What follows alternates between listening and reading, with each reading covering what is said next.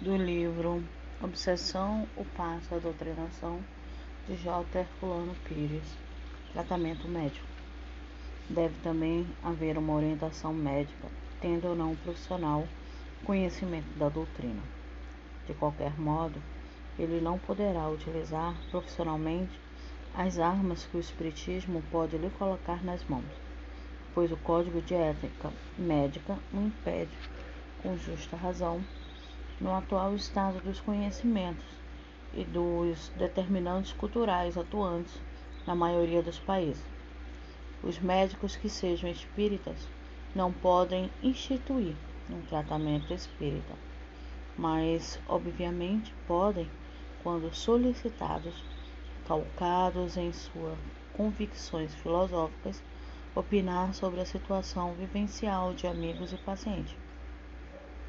Os que se propõem a orientar os obsediados no processo de sua libertação devem ter conhecimento da doutrina solidamente estabelecido, em vivência e em conhecimento teórico, a fim de que os processos doutrinários não se percam em prática que a pesquisa espírita demonstrou serem inúteis e, portanto, desnecessárias, servindo apenas para dar ao tratamento racional aspectos supersticiosos.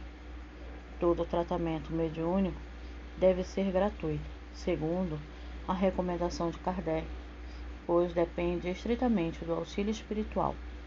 Os espíritos não cobram por seus serviços e não gostam que cobre por eles. Por isso, deve ser realizado em instituições doutrinárias, a nosso ver, com duas características: orientação externa. Os que necessitam vêm periodicamente à instituição recebe a orientação preconizada e participa das práticas que a doutrina estabelece até o seu reequilíbrio. É, obviamente, as instruções complementares. Orientação interna em instituições psiquiátricas mantidas por ou com participação de espíritas. Nesta, o tratamento médico cabível seria instituído como em qualquer hospital e a orientação e as práticas que a doutrina estabelece seriam iniciadas com o consentimento da família ou do paciente, como prática filosófico-religiosa, independente da orientação médica. Note-se, nem associada, nem paralela e dependente, para não ferir o código de ética médica, como foi exposto acima, que não pode ser criticado desde que assim seja feito pois é questão de fórum íntimo, onde ninguém deve interferir.